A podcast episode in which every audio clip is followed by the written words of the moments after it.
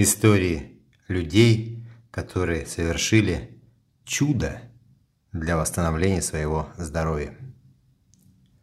Пэт Раммерфилд, Валентин Дикуль и много других случаев, о которых никто не написал, но люди прошли этот путь и сделали невозможное.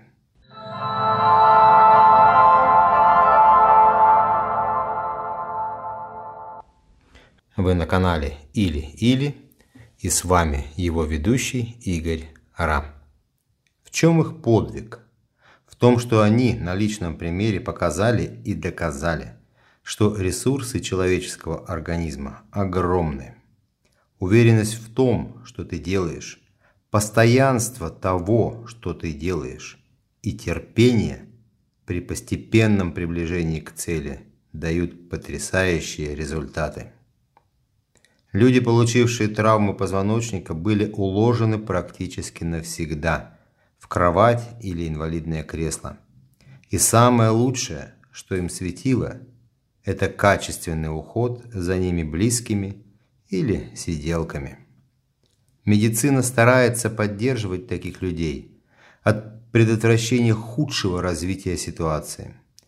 Занимается стимуляцией мышц, те, которые еще можно поддерживать, недопущение пролежней и другие мероприятия по поддержанию текущего состояния. Но в этих методах всегда есть определенный предел или планка, до которой возможно восстановление организма. И это медицина не скрывает. Но примеры людей, которые перешагнули через эту планку, действительно приводят в восторг и достойное уважения. Практически все они начинали работать с идиомоторными упражнениями. Идиомоторные – это значит представлять себе образ движения и переживать это движение своим сознанием. Переживать и проживать. Проживать, как двигаются твои пальцы, как двигаются руки, ноги и все тело.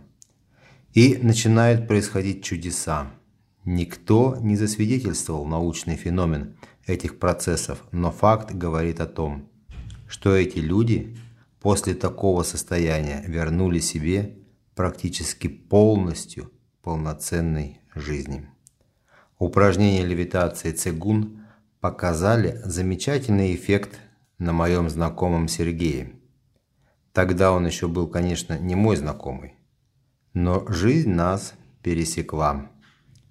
Компрессионный перелом в поясничном отделе подкрался незаметно, как говорится, на мягких лапках. Ничего не предвещало. Неудачно повернулся и все. Встать больше не смог. Операции, процедуры, исследования – потом коляска и полная обездвиженность нижних конечностей и полная потеря чувствительности. Все, что ниже пояса. Несколько лет отчаяния, поисков, разочарований не сломили Сергея, и он продолжал эти поиски. Поиски того способа, который бы ему помог в решении его проблемы. Вот так и познакомились. Работали комплексно, но главная работа была выполнена им самим. Сидя в коляске или лежа на постели, он по 6-8 часов в день мысленно наполнял свои ноги энергией, выполняя дыхательные упражнения и руками помогая формировать в голове новые образы, образы движения ног и таза. Прорабатывали каждый пальчик в отдельности и записывали в головном мозге те слабенькие сигналы, которые постепенно пробивались через травму.